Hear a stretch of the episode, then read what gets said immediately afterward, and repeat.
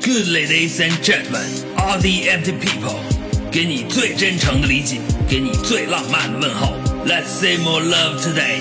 今天，让我们相互陪伴，全网的善的信女，让我们伸出快乐的双手，传递属于你的消息和声音。欢迎收听二零八二。大家好，上回咱们围绕着癌症科普的话题，跟菠萝和 Jessie 聊了不少。许多的经验观点都可堪回味。今天我们接着和二位一起说说菠萝创建的儿童癌症基金会，也说说那远看山有色，近听水无声的公益事业。嗯，菠萝在访谈和演讲中也都聊过自己从事公益事业的这个转化，从药企科学家、业余科普作者转型，全职投入到儿童癌症的公益事业中。而且我知道菠萝和一诺。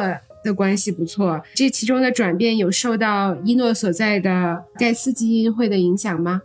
首先呢，伊诺是我非常尊敬和佩服的人。这么说吧，就是我做个基金会，未来我们基金会也希望能推动科研。那在对于罕见病、罕见儿童肿瘤的科研的推动上，我其实说对标的基金会。就是盖茨，甚至说的更直接一点，我觉得我们的基金会百年的梦想就是能成为一个类似盖茨这样的基金会。我觉得没有做公益的人不会受到盖茨基金会的影响啊，或多或少。但是我们可能更直接，因为我们是做健康领域的，不敢说就只能永远学习吧。希望学习个几十年以后，稍微有点资格说学习了他一点东西。啊，伊洛自己对我的影响更大的，可能除了对我很多的支持，包括最开始写科普，就是他把我的文章转到奴隶社会，我才火的嘛。所以他经常都说他是我的伯乐，这个是非常准确的。他很率真，然后也很勇敢，在做一些职业转型啊选择的时候，他从麦肯锡跳出来做这些非盈利性的东西，我觉得。不管是从收益变化，还是说后来做医土学校，他活成自己就好了啊！永远都会受到一些非议啊，也能影响一些人。我觉得给我了很多的鼓励。然后我来做这件事儿呢。和他们倒没有直接的关系啊，潜移默化的有一些，但是更直接的就是我一三年开始写科普，后来一五年以后算是一个小网红了嘛，就开始有各种各样的机会来找到我，有做投资的，有让我去开公司的，有说你这么能忽悠对吧？应该很容易做 BD，business development，对，就是做商务拓展嘛，去忽悠别人来买你的东西，或者你去买别人的东西。包括其实也有回高校当老师啊，做教授啊等等吧。我那会儿比较确定，说我早晚都会回到中国全职做，但是我一直没有想清楚自己如果从诺华出来，到底要做些什么事情啊。直到一七年底，其实很机缘巧合，也是朋友的朋友啊，就现在的捐资人找到我，就说：“哎呀，他们一直都想做慈善，但是呢，没想好要做什么。”只不过想做健康领域的，所以那会儿就来找到我说两个问题：第一个，你愿不愿意从美国全职回来做这个基金会？说你来当秘书长。那会儿我还没有直接的概念，我我以为理事长是主要干活的，秘书长只是辅助。后来我才发现，秘书长才是干活的，是一个最最重要的全职的。你也是希望这个钱多活少离家近，是吧？哎，对对对对，没想到，没想到，没想到。第二个呢是说，如果我们你要回来做，你想做什么啊？其实这个问题是蛮。困难的，就我们可能都想做一些有意义的事情，但真说你要开创一个事业，其实很像一个创业机构，对吧？你突然拿了一笔融资，你要干啥吧？啊，好像摆在你面前有很多的方向，所以当时碰来碰去，最后我们决定做儿童癌症，而且是当时明确的说不做一对一的捐赠啊，而是把精力放在做一些平台性的和科学性要求比较高的，比如说科普教育。和科研，其实当时真的想着最开始做科普，后来慢慢的开始做科研。后来我们又增加了医务社工、人文关怀和中西部地区医生进修这样的两个新的项目。那两个是我从国外回到中国接触这个领域以后发现的新的社会的空白和需要公益组织切入的，我们就做了这两个。所以我们现在做四个方向：科普教育、人文关怀、中西部地区医生的进修和科研。所以大概就这么回事儿。所以一七年底聊好了以后，当时很有意思。我回到美国，其实我根本没把它当回事儿，因为很多人找我聊各种事儿嘛，最后都不了了之。但没想到过了一个多礼拜，我就在微信上收到一个 offer，就真的是微信发了一段话，说：“哎，菠萝聊得挺好的，我们决定做这件事情。”当时一看这个，就和接到别的机会不一样，就你有一种那种终于找到了自己想做的事情。对，这个是不是当时的情况是别人通过跟你聊天，让你意识到这就是你想干的？对，人家还愿意继续给你投钱。回到一七年之前，你让我想象中国有这么一个职位等着我回来干，或者我会选这么一个职位，我觉得不可能，因为我当时不认为中国会有人做这么纯粹的公益，就是我会认为他们一定是和公司有什么关系，这样我就可能要得为某一个公司服务。嗯，那你看啊，像这种愿意给你深造一个职位，又愿意给你投钱，这样你还有这样的朋友吗？给我们也介绍介绍。其实蛮多的啊，你还真别说，我回到中国以后做了这几年公益，我身边认识了一堆这样的朋友。当然，你要说他们啊、都是特别有钱的，也不至于。首先呢，都是很纯粹啊，我觉得就是做一些很理想主义和相对很干净的事情。我现在比较乐观的认为，中国未来公益事业或者非盈利性事业会大幅的发展，因为有很多。在过去的十多二十年，由于中国社会的发展而富起来的一批人，他们可能选对了赛道，各种机缘，有自己的能力。他们其实不是以前那种土豪，他对什么买游艇啊，什么各种对吧，买一堆悍马这种事儿完全不感兴趣。我是觉得中国缺的是帮他们花钱的人，所以如果你们能想到一个项目，帮他们把钱花好，不管是商业的还是公益的，我觉得都会有很多的机会。哦，对，还是有一些理想，在对的时候碰到了对的人，选了一个对的事儿，促成了这个转变。对对对，包括最近其实我接触到一些财务自由的人，问我怎么做慈善，我也给他们一些基金会做顾问，他们也都发现我们的这种模式其实挺好的，就是成立一个小小的私人资助的基金会，呃，由那么少数人持续的资助，然后找一个细分的领域，全职的人持续的干。就发现干几年就会产生很不错的效果，所以我也链接更多想做公益的人到这样的一些机构去。你刚才讲到的这个也是我的一个理想啊，就真的希望让愿意做这件事儿的人能对接到愿意捐钱的人，然后大家一起来做一些我觉得很有意义的事情。但那天啊，我跟 Jesse 在那聊天，就说到菠萝这些年的工作，说来说去，菠萝只做了两件事儿，就是我们常说的人间最难的两件事儿：一是把自己的思想装进别人的脑子里，二是把别人的钱装进自己的兜里。特别是现在，菠萝呃一面是吧，还在继续做呃科学传播的工作嘛，同时还要操持向日葵基金会的事情。咱们说了不少把自己的思想装进别人脑子里的事儿。那么关于这个把各方面的资金汇集到基金会，用于儿童公益事业，这在我看来是更难的事情。比如咱们基金会的资金这主要来源，以及呃基金会是根据什么样的原则来使用这些资金的呢？菠萝能不能给透露一下？没问题啊，我觉得做公益最重要的就是透明啊。其实我们做的每一件事儿啊，花的每一笔钱都是非常公开的啊。那先回答很多人其实非常关心的问题：我们的钱从哪儿来？其实我们的钱目前捐赠是来自于深圳市食育投资管理有限公司啊。这其实是为什么我们叫深圳食育儿童公益基金会的原因，就是它其实是一个做生物医药投资的管理的一个企业。相当于是他们的老板想做慈善，我们可能是全中国唯一一个在投资的一个机构里面有那么几个全职的干公益的人，这个是非常奇怪的啊！一般的企业可能会说，哎，我找几个人来捐点钱，做点什么事儿，但我们是真的是有两个前台部门，呃，一个前台部门做投资赚钱，一个前台部门做公益花钱，而这两个部门做的领域其实是没有交集的，因为儿童肿瘤本质上没有太多商业化的机会，所以还真不是像大家想象的说做这件事儿是为了更好的投资啊，为了和医生搞好关系啊，其实一点关系都没有。但我们的钱就是从这一家公司来的。当时我们有一个口头的三年之约，这也是让我非常感动的地方，就是说前三年我们都不募资。完全用他们自己的钱，呃，因为这件事儿中国没有先例，我和他们也不是那么的熟，他对我的能力也不一定有那么多的认知，我对他们的信任当时也没有那么强。当时就说他们捐三年，我干三年，说的不好听。如果最后发现双方都觉得不合适，就分行李回高老庄呗。我当时想的就是，对吧？对找他们反正就当做了三年的好事儿嘛。我就觉得我尝试了三年一个新型的事儿，最后万一不行就不行啊。这个当时确实没谱，说实话，三年前完全没谱。嗯而且他们说不想烧别人的钱，就烧自己的钱，所以这个让我其实是非常感动的。这真的是他们兜里的真金白银，虽然是公司出来的钱，但其实说白了就是股东应该分掉的钱嘛，但是他们把它捐出来。哦，所以钱是这么来的。然后我们每一笔钱怎么决策的呢？我们有自己的项目，也有自己的理事会，会来做每一笔钱的一个决策。然后我们也有非常详细的制度，说多少钱以上需要怎么一个决策啊。但更多的还是说，我会带着大家制定战略。我们做哪几个方向？刚才讲到四个方向，然后这四个方向分别做多大规模？每一年我们年初都有预算，我们的财务也每年都是呃非常好的审计公司审计，前几年都是普华永道审计的。其实就是我们花了很多钱，希望把我们干成一个百年老店啊、就真的是我们那个捐资人一来给我说的一句话啊，对我触动很大。他说我们干的每一件事儿，每一分钱，在一百年以后都要经得起考验。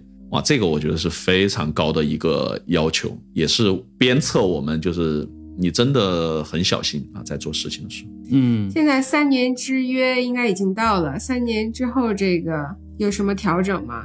过完年我就接到一个非常好的消息啊，捐资人告诉我说，他们因为觉得我们这三年做的特别好，决定额外的再捐很大的一笔钱给我们。哇，就还是对这个公司，独家资助，自己不募资，就说首先他们自己愿意捐一大笔钱进来，这笔钱已经足够说，只要我们不乱花，基金会肯定会正常的运作下去。但是呢，我们想做更多的事儿嘛，尤其是想推动科研的话，是很贵的一件事情。光靠自己肯定能力有限，另外你其实也不仅是需要别人的钱，也需要带来更多的资源和更多的合作方。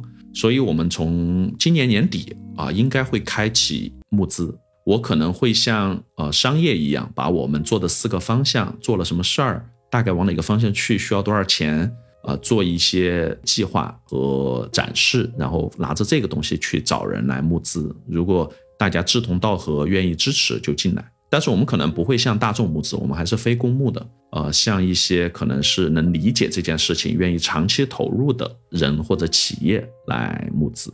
真是不容易。那你看啊，菠萝以前自己是科学家出身嘛，后来呢兼职科普，现在呢是掌管着基金会日常的这些事务。你觉得做上这个公益之后啊，你个人的这个综合能力的提升怎么样？啊，非常大。对我个人来说，我觉得最大的影响，第一呢，是真的看到了真实的世界。我觉得我现在呃还是在做一些研究，但是我的空间从一个实验室变成了一个社会啊，这个其实维度会非常的大，我需要接触和调动的资源也要丰富的多，多元化的多。对吧？以前我基本和我的导师啊、和我的技术员啊、学生沟通就好了。现在我需要，对吧？上到政府部级领导，下到这个，比如说初中都没有毕业的一个家长，都要沟通，其实是非常难的。你对我的认知改变了很多，就我现在其实越来越不激进了。原因就在于我逐渐看到了很多事情，它的存在是有它在这个环境中的合理性的。啊，就像以前我们经常抨击说政府不作为，但我接触了很多政府官员以后，我也理解到了为什么他们在很多事情上做不了我们认为应该做的事情，是因为不管是他的优先级，还是他自己受到的一些呃束缚，都不允许他做这样的事情。所以这是我们公益机构其实存在的很重要的原因，就是和他们一起配合，把一些他们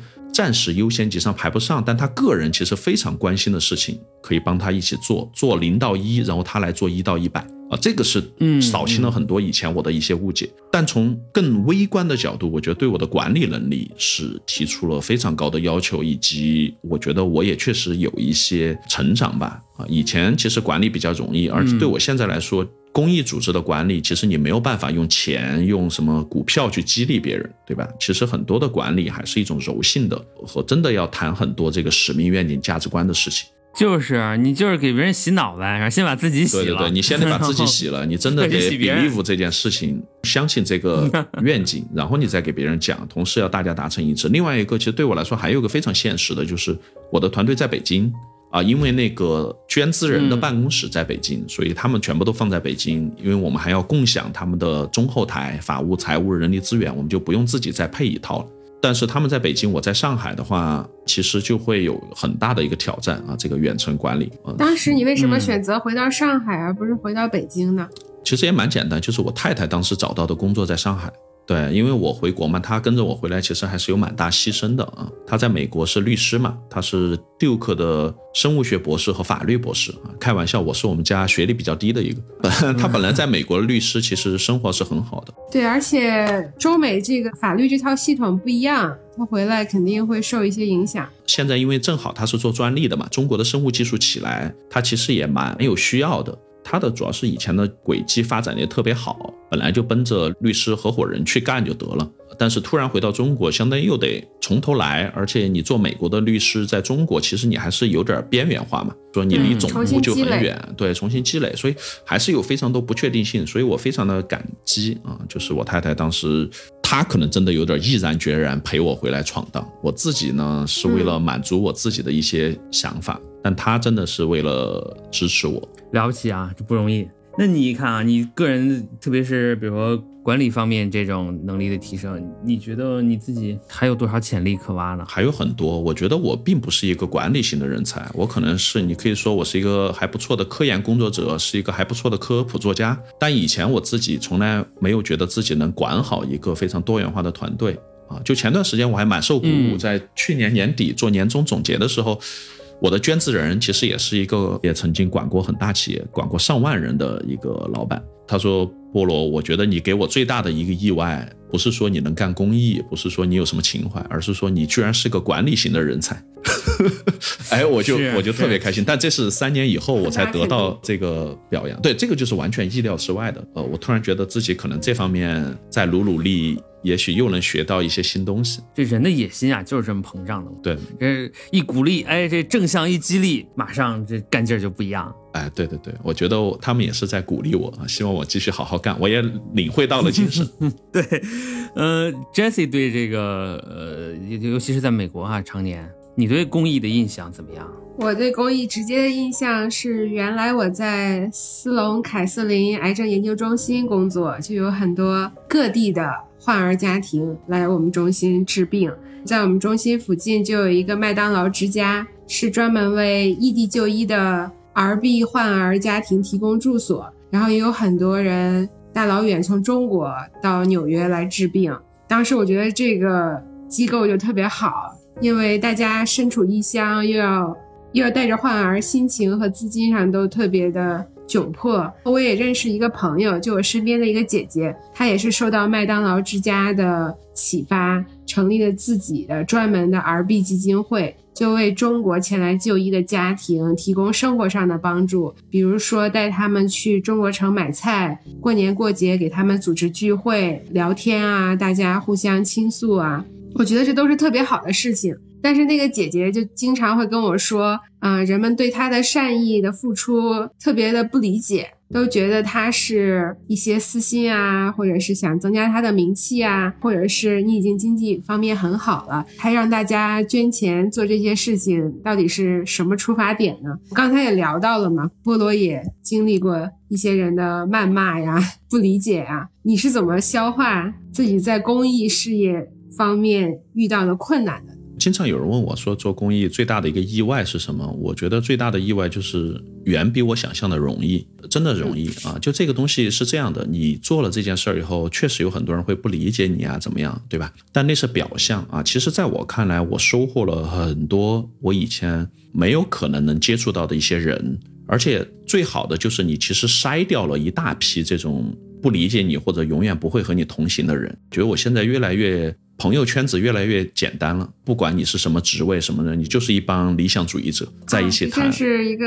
挺好的事儿，非常开心啊！就你不能让所有人都喜欢你这件事儿，我很早就已经意识到了。你也不能为了迎合这些人改变你自己做事的风格，因为就像刚才小王讲的，你迎合他们，最后的结果他们还是会骂你啊！这个没有任何的悬念。哦，对吧？就是我觉得我是得到了很多人支持，而且怎么对抗这些负面的一些东西，其实更主要的就是你其实还是能看到更多让你很感动的一些事儿啊。比如说每天我基本都能收到患者给我写的信，就感谢我做科普对他们的陪伴，或者是避免他们少走误区。我们花了很多时间去，比如说攻克百度，让百度和我们合作做儿童肿瘤的科普，后来也成功了。二十五个现在儿童肿瘤的关键词条的科普都是我们做的，现在都在百度置顶，当时非常非常的骄傲。但另外一方面，我们其实不是很确定，哎，到底怎么样？后来呢，看到数据，六个月有三千多万的点击。第二个呢，就是有人留言说，孩子生病以后，第一时间就是看到了置顶的向日葵儿童做的科普，然后去了正确的医院，没有走弯路。你也不需要太多，你每个礼拜收那么一两封这种东西，就足以鼓励你继续干下去了。很欣慰哈，非常欣慰。其实说人一辈子你能影响到的人是非常少的，哪怕我们做这公益，影响到的只有十个孩子、十个家庭，对吧？就值了嘛，就这么简单。除了每个礼拜收到的呃令人感动的信件之外，每个月这个工资单也得收到。对该发钱的还是要发。对我觉得做公益这个，我们也说得很明白，就希望大家能体面的生活。但我也说你不会大富大贵靠这个，但是你能收获体面的生活，加上很有成就感的一项事业啊！就这个东西真的是一个事业。嗯，而且我真的是希望我现在的这个团队未来都是中国公益行业的顶梁柱。我说干几年你们都出去到别的基金会去当秘书长去。因为我觉得这批人真的非常优秀。还招人的话，给我留一个圈儿。真的，我我欢迎大家来。其实我们的人还真的，第一不以学历，不看毕业学校，真的是看你个人的能力。呃，我们那里面也有我清华的同学嘛，就是周优管我们的运营的，北京开玩笑二环以内的人。然后，但是也有不是二幺幺九八五出来，但是非常优秀的人。就我们其实拒掉了很多清华北大的人，反而招了现在的这一帮人，是因为我觉得考试或者高考完全不代表一个人综合素质啊。我觉得这个我们是可以发自内心的觉得是这样。所以如果有人愿意来做这样的事情，我觉得不管什么背景，我们都会非常认真的看待。刚才菠萝说那个跟百度合作这件事情，我是很受鼓舞，我是真的也看到了那些个词条。就百度，实话说，我得说两句，我。就百度百科吧，比如说那上面那些内容呢，但凡是一个专业人士，你这个专业领域的那些词条，十之九点五都是错的。嗯，但是我在百度上也是，呃，就查些东西也确实能查到，但整体来说，我对百度印象非常糟糕。嗯，尤其是前几年那件，就是那个魏则西，这实话说是对他一直没有过什么好印象，直到那天看菠萝四月份那个演讲，就说到跟百度的这样的有深远意义的。积极的合作，我这事还能干成，百度居然还愿意这个迷途知返，实话说不容易。对，其实这事儿对我触动很大。就有人问过我说，你回到国内，你觉得最不可能做成的一件事儿？举个例子，我觉得就是这个。当时我回来之前，就我们都喷百度嘛，这个当年大家都这么干。但后来我做了，我其实也给大家说一下这背后的故事啊，倒不是替百度说话。我其实觉得人本质上都是柔弱的啊，人每一个人都是有善心，都想做一些事情。当时比如说百度，我们和他聊的时候，发现他的上层领导其实对这件事情是非常认可也支持，就说如果我们当时想到，就我们提供科普内容。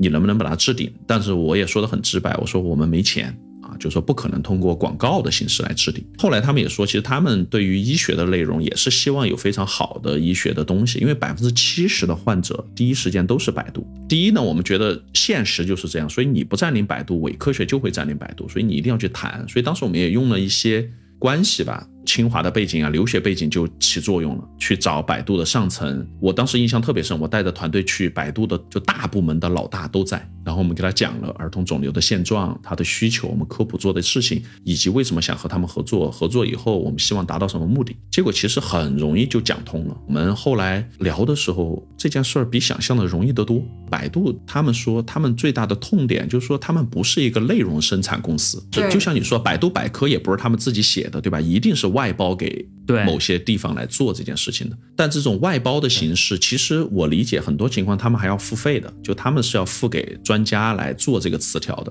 如果你是付费按每一条多少钱来做，你可以想象，没有人会好好干这件事情，对吧？我就走量嘛。对，关键在于你走量走完了以后，百度没有办法来核实百度百科或者什么东西到底是不是特别靠谱的。前提你还得雇一帮专家来帮你审这个内容，那这个就特别特别的贵，也特别特别累。所以反而是我们这种纯公益，然后又和专家关系非常好，发自内心的花百分之一百二的精力在搞这个内容的人，是他们最愿意合作，的。而且你们是主动出击嘛主，动出，击，是吧这就一拍即合，就特别好。你们找上门，正好是他们也在寻找的。所以其实很多时候我的反思就是，我们不能因为一件事情别人没有做好，或者社会没有做好，你就放弃，不能纯粹以以喷别人或者说抱怨，你得去深刻了解这件事情为什么没有做成，以及各自的痛点到底在哪儿等等吧。就说白了，我那会儿给他讲的一个很重要，就是说，如果我们干成这件事儿，其实对他们企业的形象，对吧？各方面的比你花好多钱去做这种广告啊、PR 都要有用的多。是这样。呃，所以现在其实我们合作特别特别好，当然不止和百度合作，我们和搜狗啊、爱奇艺呀、你只要平台愿意来帮我分发这个内容，我都愿意合作啊，包括知乎啊，对，因为公益无所求，这就是你最自由的一点。说白了，你要不和我合作，暂时也算啊，我去找别人合作，因为我不求于从你那儿获得什么东西，但是通过百度的合作，大家都能看到，最终就是一个多方共赢的。对，这是一个特别积极的案例。我当时看了那个，我觉得就印象特别深。我当时觉得，哎，我也得跟百度聊一聊这事儿，把他们的关于木材的各种词条，比如说是檀木，你在百度上搜檀木，那基本上都没法看。就是中国愿意踏实做内容的人是非常少的，这也是我这么多年科普的一个经历。你刚才讲到，这个 jess 也讲到，你们都讲到坚持，其实就是你只要在一个垂直的领域是坚持的做一种内容，你干个几年，你就发现你的竞争对手都不见，因为都放弃了。就说这个刚才菠萝的这个意见啊，呃，汪峰在早些年前，那、那个时候他已经是突破了摇滚圈嘛，已经是很出名的时候。有一次采访，汪峰就说，跟菠萝说的差不多意思，在中国做事，只要能够超过这件事情真正要求的那个基本水平，你就能够快速的脱颖而出。这是汪峰当时说的。个人啊，其实不一定要非要强调意义啊。我觉得很多时候你真的就是自己觉得是一件对的事情啊，你先做。就很多意义，你最开始是想不清楚的。某种程度，你其实不知道你干的这些事儿会产生什么样的涟漪效应，或者影响到什么样的人。对就是我打死，比如说我没有想到，我上次在清华上课，有一个学生，他是小的时候还没有选专业的时候，看了我的科普，觉得癌症很有意思，立志要学医。啊，就那一瞬间我就特别啊特别感动。真的有可能因为你做的一些事情改变了一个人的人生轨迹，对吧？然后他又能产生什么样的涟漪效应？他到协和去读医学，读完以后会成为什么样的医生？是哪怕不是癌症，对吧？对这肯定是一个好医生，我觉得。对，嗯，呃，说是救人一命胜造七级浮屠，这要是能为呃年轻的后辈或者在一段时间之内帮他树立人生目标，这也是善莫大焉。对，所以我现在就虽然很忙哈，但确实喜欢到大学去上课。啊所以你像清华的课，每周一晚上我连续八周，每周从上海去北京，就周日去，周一上课再回来，其实非常累。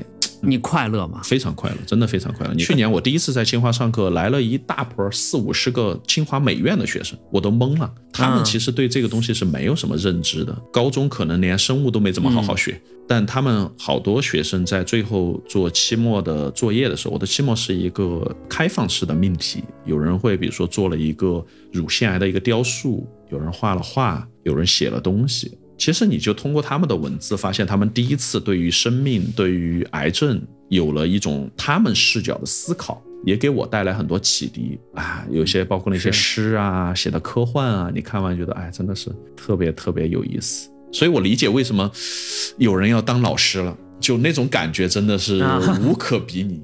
前两天我跟呃一个出版社的朋友聊起来，就是说到清华大学呃学生们或者说整个学校的这个风气，他就说清华在科学和艺术的相互碰撞这个领域一直做得很好。我说确实，嗯、清华在建校那是一九九九年的时候。包括两千零九年的时候，就是建校华诞的时候呢，他都出版的文集都是科学与艺术，就这个标题。我以为他们只出版了一本，九九年那个，我当时是在海淀图书城称斤买的，当时是一斤书八块钱，我就从那破纸堆里面翻出来这么一本，特好。我以为就这么一本，但实际上清华一直在做这个事情。就他那文集啊，好大一本，大十六开的，很厚，好几百页，请了相当多的世界各个领域的专家学者，包括杨振宁，包括李政道他们，专门给清华写的文章，就是科学与艺术的碰撞和他们之间的相互交织的这个关系。刚才菠萝说的这个情况也是，我也不知道这个四五十个美院的学生是怎么知道这件事情，但是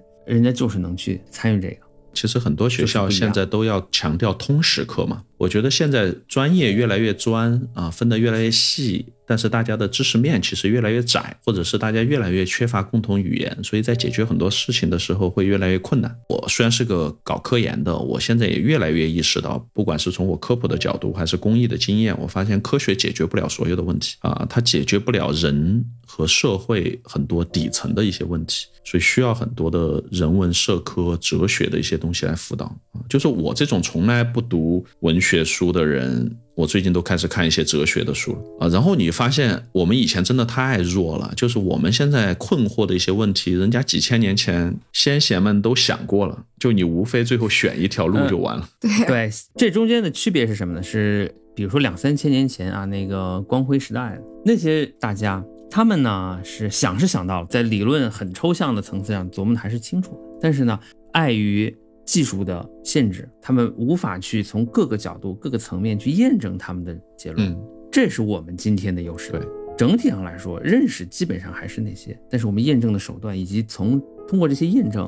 对社会、对经济各个方面的这种促进是我们的优势。嗯，对，鲁迅先生当年也是弃医从文，意识到这个从医学角度改变，不如从思想层面改变。对，今天中午我带孩子在外面玩，还接到一个医生的电话，也是我们的合作的科普的专家。专门给我打电话，一来就说菠萝，你一定要坚持下去。他说你做的这个事儿啊，已经开始影响到我身边的这些患者了。他就说明显发现了，现在去找他的患者和他沟通的时候比以前顺畅。他说我也不知道有多少是因为你们的努力，还是说患者普遍的教育程度上去了。但他说能感觉到这种互相的促进吧，就是和医生一起的配合，我觉得是非常重要。所以我也一直说，科普其实不是要替代医生，但是呢，希望把医患之间的矛矛盾做一个缓冲，让大家在同一个平台上对话，提高效率。是其中肯定得益于你们的努力。我觉得，我这里想问一下，关于科研和新药研发这方面，你们的工作主要如何开展？因为我的工作主要就是新药研发，而且我以前也做过儿童癌症方面的研究，骨肉瘤啊，还有利弗尔曼尼 syndrome。我当时切身的感受也是，这方面的资金特别少。儿童癌症主要是源于单一基因的突变，而且主要是跟不正常发育相关。如果我单从科研的角度来看，儿童癌症相对于成人癌症其实是会更好研究，更容易出结果，而且模型也会比较好建立，因为它是单一基因，不像成人癌症是非常复杂的癌症背景，而且可能达到的医疗效果预后会更好。但是我以前在科研机构，现在在药厂。我都感觉我们在评估项目的时候是会看市场需求的，我们会看投十年进去做这个项目，十年之后怎么样？我的病人群体有多大？投入和产出这个之间怎么来平衡？那我们基金会怎么展开这方面的研究？而且这是一个长期的一个规划。对，我觉得这就是提到了说，为什么盖茨基金会对我们影响很大？我们想对标，其实你看盖茨基金会。几乎凭一己之力哈，当然也包括他的合作方，推动了很多这种非洲啊这种地方的传染病的一些研究和他的新药。那对我来说，首先我们基金会规模很小，所以我们肯定从科研的角度是希望能够做一些。成本没有那么高的事情，我们会非常聚焦的，就是转化医学，就为儿童肿瘤的临床服务啊，所以我不太会做太基础的一些研究，比如说某一个突变是怎么引起儿童肿瘤，这个可能不是我关注的点啊，这个很重要，但是那是留给基础研究。我是想利用中国非常多的临床资源，就中国它的患者特别多，样本特别多，但以前这些样本没有好好被利用。我是希望利用我以前的科研的背景和我身边的一些朋友，比如说做一些建立全中国乃至全世界最大的儿童肿瘤模型库，不管是细胞系、老鼠模型，包括一些精准分型的一些东西，就真的是从临床中来解决临床的问题。以前我其实特别想做一些药物，比如说为骨肉瘤的孩子、神母的孩子做药的时候，我发现痛点就是没有模型，就是你做完了以后，你不知道这个东西怎么转化到临床，你中间缺了一步。所以我回到中国以后，就发现很多的样本其实是被浪费掉了。所以最近我们其实一直在探索，呃，怎么把多方医生、科研。和政府的人拉在一起来谈论儿童肿瘤新药的创新的问题。举一个很简单的例子，比如说你们公司有一个给成人开发的药物，我希望每一个公司都能来问一个问题：这个药物有没有可能帮到某一种儿童肿瘤患者？那要解决这个问题，最好的办法就是你有一堆儿童肿瘤的模型，可以供你研究、筛药等等。我觉得单独为儿童开发药物是有它的一定的难度，就像你说的，在立项的时候可能就被毙了，因为它的市场太小。但是如果我是把已有的成人的药物拿去做适应症扩展，这件事情成本就很低，同时做好了以后，有可能让这个公司成为这个领域的 first in class，对吧？就是首创的药物，它能在专利上、在商业上都会有巨大的优势。所以它还不只是一个简单的公益的事情。我作为公益组织，可以帮忙把这个模型建立好。降低大家在早期做适应症扩展的成本，那我觉得未来一定是有优势的，而且他自己就能赚起来。甚至对我公益组织来说，如果最终发现这条路是通的，我是可以作为投资机构直接参与这种制药的项目，最后做成一个现在非常流行的叫永续基金，就是 Evergreen Fund。我投进你这个公司作为项目入股，未来你这个公司项目做得好。呃，上市了或者怎么样退出了，赚了一笔钱，我再把这个钱继续回到我的基金，就能形成一个持续发展的态势，来推动很多的这样的科研的进展。每一年靠人捐，这个持续性啊之类的，都会有一些小小的问题。所以，如果真能通过这个做成的话。哎，真的是蛮值得期待的。就刚才我这么描述，你们也能感觉到，它并不是一个天方夜谭，它是可以做的。这个我觉得特别好啊！我们就是在找各种模型。其实我做成人癌症，我也是找各种病人的细胞系。如果我找不到，我还要用 CRISPR 把成人细胞里面的那个突变把它做出来，建这个细胞系。对，这个儿童肿瘤模型库就解决了这个基本的问题，打了一个很好的基石。然后我可以去找我开发出的成人的针对某一个基因突变的靶向药，就来跟你们合作。对，这个咱们以后可以继续聊。真的是所有的药厂应该，我希望都来合作。你如果有机理的研究，你有什么猜想对某一种有用，你就来定向的研究那个。如果你什么都不知道，你至少可以免费的把药给我，对吧？我们一起做一个筛选。那如果我们把这目前上市的过去几十年两百多个成人的药，包括未来要上市的几百个、上千个新药，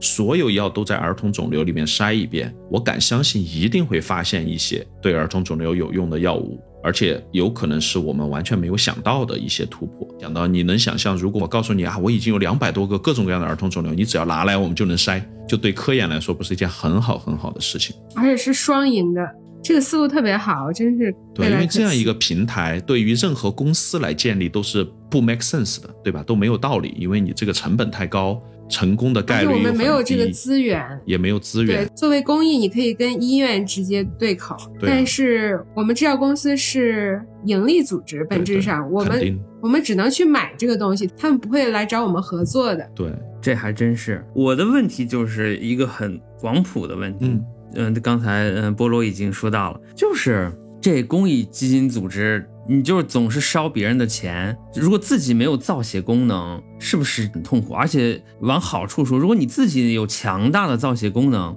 那么这事儿就可以蒸蒸日上。就是要考虑长远。另外一个，其实钱这件事儿也要非常小心。这也是我最近其实有些反思哈。就你会看到中国有些公益机构，包括国外，尤其在中国越做越大，就是钱越来越多啊，因为它品牌做的不错，大家就愿意捐钱给他。但是它越来越失去了自己的特色。你们现在想中国一个公益机构，你能想起谁？然后第二个问题是，想起这个公益组织以后，它是干嘛的？咱们就随便聊哈，也没有什么恶意。比如说小王，你能你随便说一个中国的基金会，一基金吧？一基金是干嘛的？不知道，对吧？就是中国很 就是好像什么都就好像什么都干，对，但是它缺乏一个标签和缺乏一种它的特色。你像盖茨基金会，我们一听啊就知道它是干嘛的，对吧？就推动这种传染病罕见，这么大体量的一个基金会就干一个领域，当然，它这个领域覆盖的也很广哈，能做的事儿也很多。所以很大的一个问题是，很多基金会它受限于就是别人捐笔钱给你，你拿到以后就要去满足那个人他的想法。如果你什么钱都要的话，你就会做出无数个项目。很多的基金会到现在就面临这个问题。捐赠人 A 给你一个说我要做自闭症，那你就做自闭症；捐赠人 B 给你点钱说我要做呃儿童肿瘤，那你做儿童肿瘤。；C 给你个钱说我要做近脑，你就做近脑。那你这个基金会到底是干嘛的呢？现在很多很多的基金会越来越变成了一个我收别人的钱，然后再外包出去的一种模式，就是我再找一个第三方来做这个项目，我其实成了一个收费的一个流程。这个就是感觉就是像我们说的这个粉丝儿的反噬一样，这就是资本反噬啊。就是资本反噬。我觉得包括公益的资本也是会反噬的。我觉得这个对于每一个做公益的人都是要深刻的意识到这个风险，然后要有一定的准备和自己的想法。当然不是说那种不行哈，那种情况下基金会也活得非常的好，体量甚至越来越大。包括一基金其实做了很多很多事儿，你们虽然想不清楚他做什么，但他在抗震救灾，包括这次疫情，对。他做孩子的自闭，他其实他做了很多很好的事情，每一个项目单独拆出来都是非常牛的，但就放在一个基金会里面，它其实会产生一些碰撞，或者甚至是消耗，嗯对长期发展不一定是很好的事情。这是最近我在反思的，因为也是要看基金的长远发展嘛，就是也在对标一些。是一基金是是我回国第一个拜访的基金会啊，因为当时觉得他啊做的非常非常好啊，现在看依然是非常领先的，但是我也有点默默的担心啊，就是这样的基金会会不会未来越来越不聚焦，就泯然众人矣？我觉得会非常可惜。啊，所以咱们基金会还是想专门攻某个领域。我们可能先从儿童癌症做，但我们基金会叫儿童基金会嘛，可能未来如果这条路能走通，比如说科普教育、科研、医生培训能走通的话，我们可能会扩展到别的没有受到关注的儿童疾病啊，因为我相信我们做的事儿是可以复制的。你比如说随便说啊，儿童的自闭、儿童的抑郁啊、儿童的代谢类的罕见病、神经类的罕见病，就是说白了，就看社会的空白在哪儿嘛。对你刚才提到向日葵基金会现在还是比较小的机构，对，但是我知道葵花籽志愿者目前已经是很大规模了，有嗯一万一万六千多名葵花籽。注册的葵花籽各个领，对，我们全职的工作人员很少，全职七个，包括秘书长。包括我啊。但是我们的葵花籽网络很大，就是普通人只要有一颗做公益的心，都可以参与到这个事业里。对，包括像我们这样的，我自己呀、还有小王老师啊，是是是，我们也可以通过播客这个节目来呼吁大家。对对对，我觉得你们这个很重要，你们这个很重要，真的通过这个就是让别人更了解我们嘛。你也不知道谁在听你的节目，对吧？对，大家可以报名成为我们志愿者啊，这是最直接的方法。报名的志愿者以后呢，要先考试嗯啊，你要考过了就可以成为我们志愿者了。就我们不是随便能来的啊。考考什么呢？哎，其实很简单了，就是一个我们的介绍 PPT，回头会有几道选择题，选择题会问向日葵儿童的创始人叫 A 菠萝，B 香蕉，C 凤梨，呃，就大概这种，其实没那么复杂了。菠萝和凤梨 是 凤梨也是对的嘛，是不是对对对？随便说的，啊就是很基础。当然也会问一些，比如说儿童癌症一年大概有多少个呀之类的。只要看了我们的介绍 PPT，大概都应该有数。就为什么做这件事儿呢？嗯，是因为我们发现前面虽然我们说有一万六千多个志愿者，但其实特别活跃的呃也没有那么多了。我们发现就是很多人他其实是一腔热血，一拍脑袋一热就来了，他其实并不知道我们要干什么。这个东西主要是为了让大家去学习一下。另外，我觉得如果你都不愿意花十分钟来了解我们干什么的，可能未来做活动也指不上你了。公益不是一个纯靠热情就可以干的事情，它其实需要持续专业的投入。包括今天在听的人啊，如果你们不想当志愿者或者没准备好当志愿者也没关系。其实你参与我们公益一个特别简单的方法，就你牢牢的在脑子里面记住“向日葵儿童”五个字儿等于儿童癌症。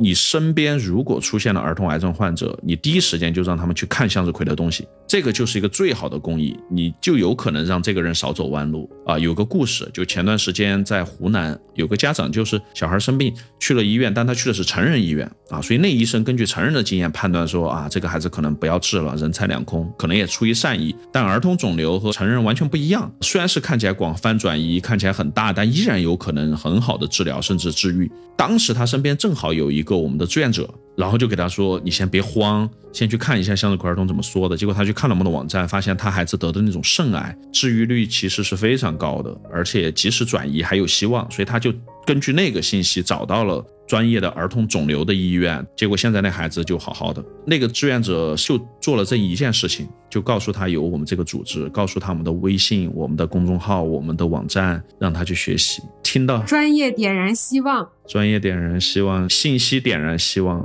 真的有很多生死的区别。对我是一直觉得，公益组织再好、再出色，做的事情再伟大、再有及时的价值等等。我觉得我是很难参与到其中，但是刚才菠萝这么一说，我觉得我也能，也可以这个添把火。如果说我呃认识这样的呃患者家庭，就是第一时间告诉他你应该去哪里找什么样的信息，对你是最有用的。我最近也是点了点向日葵的网站，就是菠萝总是跟大家说这种很积极的催人奋进的好故事啊。菠萝在呃演讲的时候说到，他们呢是把儿童癌症领域不同环节的人力、物力、财力、机会等等资源整合在一起，做成了传统行业尚未做成的一些事情。我是青海人，嗯，对咱们的向日葵基金会帮助三位来自青海的医生去外地进修的事情，就特别有感触。嗯。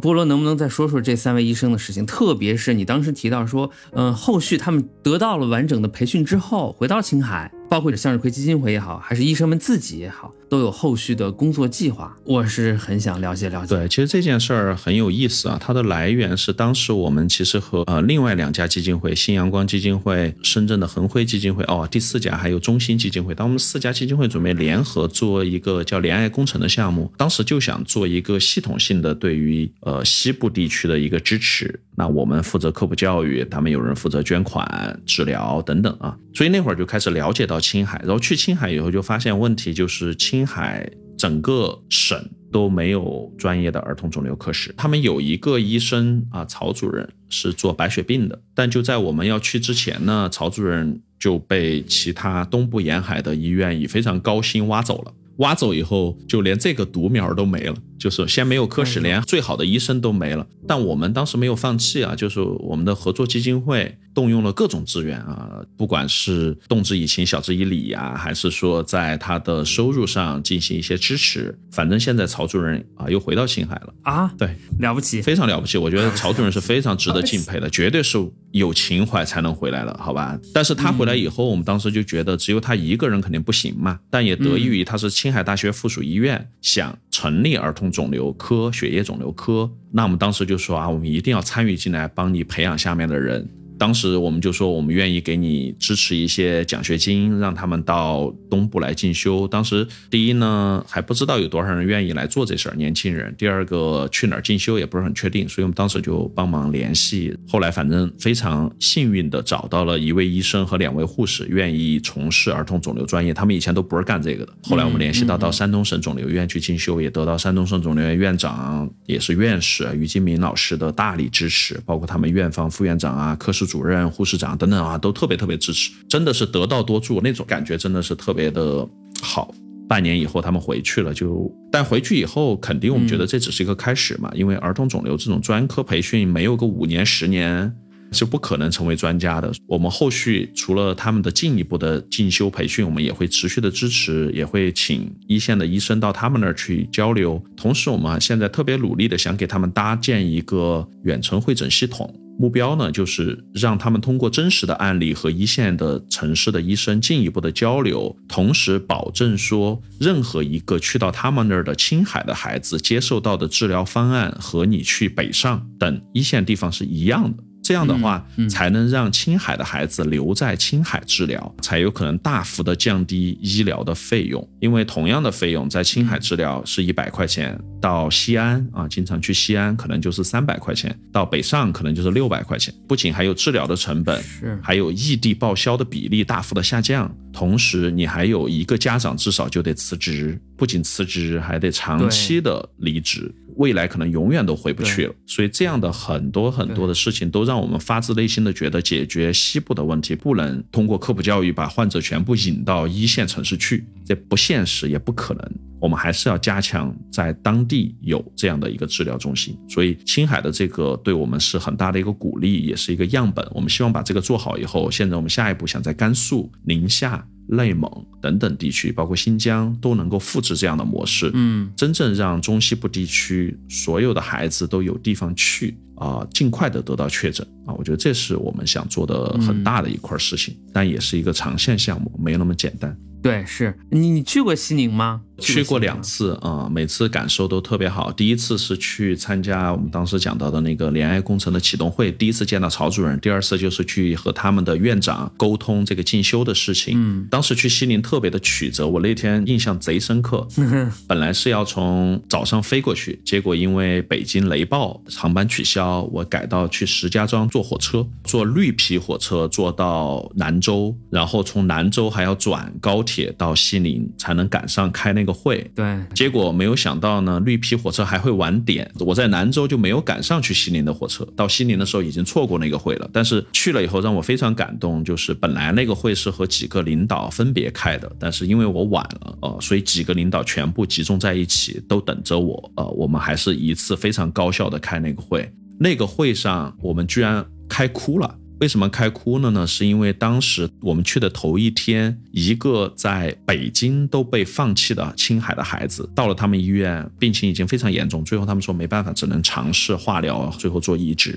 就前几天他们从移植上出来了，活活在医院治疗了半年，还是在疫情期间，那个孩子大概率会活下来。在那个场景下，我看到曹主任、他们的医生、他们的护长就在。聊这件事情的时候，讲到为什么青海的孩子也值得有健康光明未来。我们讲这个我们的愿景的时候，就几个人都哭了，然后给我们看他们的手机上的东西。就那一刻，我就感受到我们做的事情，哪怕帮到这么一两个孩子，也是太有意义了。所以当时我们就拍板说，一定要支持这些医生进修，不管有多大的困难，不管我们要花多少的钱。对，青海大学的医学院还是有一定实力的，这倒是。呃，我们节目组四个人都是那个西宁人。哦，是吗？啊。我不是哈，他们几个都是刘主任、对路人哦，大卫。没有想到啊，你们都从西宁走出来了，挺不容易的。那我们也知道，那地方确实留不住人。这这几年好了，有年轻人愿意到那里工作。这普遍来说，还是人才外流很严重。肯定的，所以我觉得也不能光谈情怀。我们其实一直要想怎么给这些医生创造更好的工作环境，包括他们的待遇。就从某种程度上，我们说的，你应该让他们在西宁的相对收入超过在一线城市，这才是一种合理的情况。不是说绝对值一样，而是你相对的购买力。更高，其实他留下来的概率会更高。这跟做公益一样，你不能让别人燃烧情怀，燃烧一辈子。我要是我，我也会往外跑。你看你们都跑了，对吧？我也从四川出来了。我们都是出来的受益者，但是我们也深刻的知道，很多人他是没有机会出来。我们还是需要发展当地。是。对，所以有很多很多值得我们做的事情，但有你这样，对吧？我们一聊你就觉得有意义，那我们就坚持做下去。当然，这的其实是有意义，这个意义十分重大。我不能说我对公益事业抱着偏见，倒没有，但是我确实有很多问题，我是有疑问的嘛，我不了解它。对对对。那么跟菠萝呢聊一聊，就放下了许多可能产生的偏见。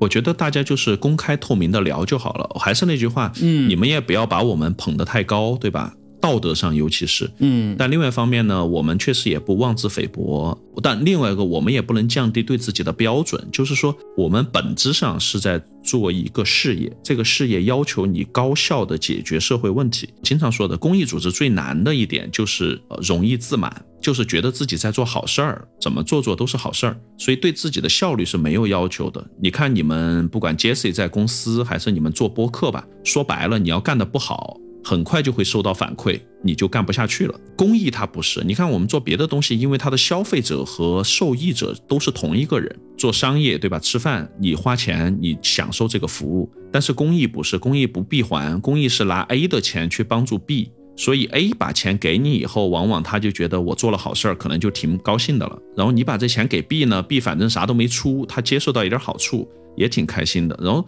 公益组织就自己容易自满，但其实。你的效率有可能是非常低的，你做的事情可能是基本改变不了任何事情的。我最近去西部见到一些学校，就是二十个孩子，有一百多台电脑，但是没有老师。大家很多人做公益，我就嗷嗷的捐钱捐物。但是不了解他们到底需要什么，不知道怎么来提真正解决社会的问题。其实刚才你一听我们解决青海的事儿的问题，你会发现它是个极其长线啊，甚至很难够迅速规模化的一件事情。你就得有这种我们现在经常讲的匠心精神，你就得慢慢的做，做出样来以后再扩展，再怎么做，然后不停的了解真实的需求是什么。所以今年我肯定还会去西宁，不能坐在北京、上海的办公室里想想怎么帮西宁人，这玩意儿一点都不靠谱。对，对当时你说你们在西部做了一些项目，我就想，我说西部的项目，青海肯定包括在西部啊，但一般这种事儿都轮不上青海。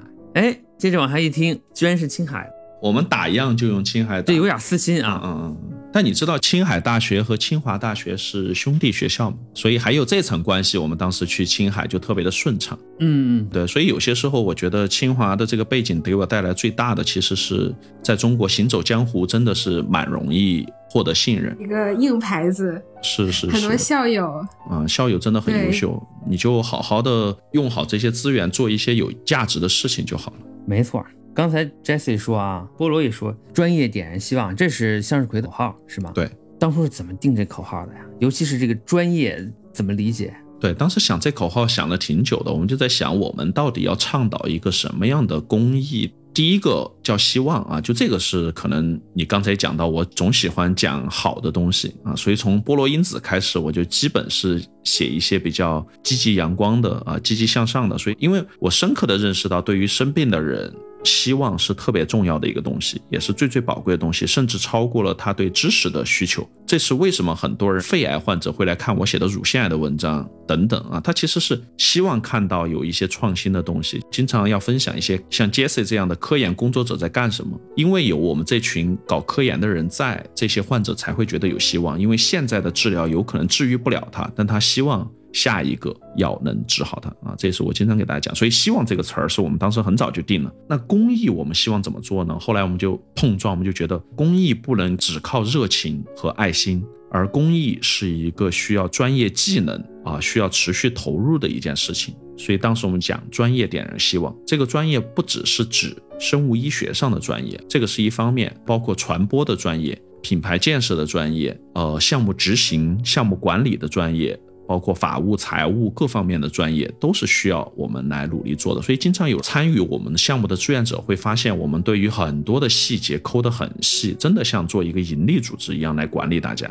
我们一个志愿者说，他写第一次科普，他还是一个医生啊，也是博士，结果被我们打回去改了十一稿。他遇到了我们专业科普人士对科普的要求。但最后他说的那句话我很感动啊，就是他说最后他发现出来的东西确实不一样，然后让他对科普的理解也升华了。所以这也是我们讲到，就是第一个，我们希望来参与我们公益的人都是尽量的发挥自己的专业性，比如说参加我们这个播客，对吧？这是你们的专业的东西。第二个呢，就是我们会对他有非常高的专业的要求啊，欢迎大家来学习提高，也许你也能找到自己不一样的一点。就简单的只是说去医院陪孩子。比如说做一些游戏、读绘本，我们都是有早教机构的老师来教大家怎么给孩子读绘本。读完以后，大家参与了以后，觉得哇，不仅是参与了公益，回家给自己孩子读绘本都有巨大的提高。这个我也要学一下。对，所以我就感觉这应该是一个正向的循环啊！而且大家参与公益也有提高的话，我觉得大家都有收获，那就更有动力嘛。我以前工作的时候，我当时也提出一口号。就是它需要一个那个 slogan 印在上面。呃，我的口号是点燃对知识的热忱，也用了点燃这么一个意象。呃，后来呢，我发现确实点燃了。我当时也没有提希望这个事情，但是关于希望呢，我的看法是这样的啊，尤其是专业和希望之间这种联系，就是说自然科学告诉我们什么是可以希望的，嗯，社会科学告诉我们到哪里去获得实现这些希望的力量，嗯。人文学科告诉我们如何优雅的持有这些希望，这是我的一点点看法。你这一下就把主题升华了。啊 哎呀，我们这杂七杂八的说了很多啊，今天我都已经记不得说了些什么。大概呢是对科学传播的状况和其中的规律，嗯，有了更清晰的了解。同时呢，对于公益事业有了客观的认识。这其中啊，困难很多，误解很多，但是机会也很多。解答了我的许多疑虑，也打消了我很多不必要的偏见。我想，可能 Jesse 也好，其他更多的听众朋友们，呃，也能从中获益。再次感谢菠萝啊，在百忙之中抽出时间来到我们嗯节目上来聊天儿，也感谢 Jesse。好，谢谢小王，谢谢 Jesse，谢谢大家收听，谢谢菠萝，谢谢大家。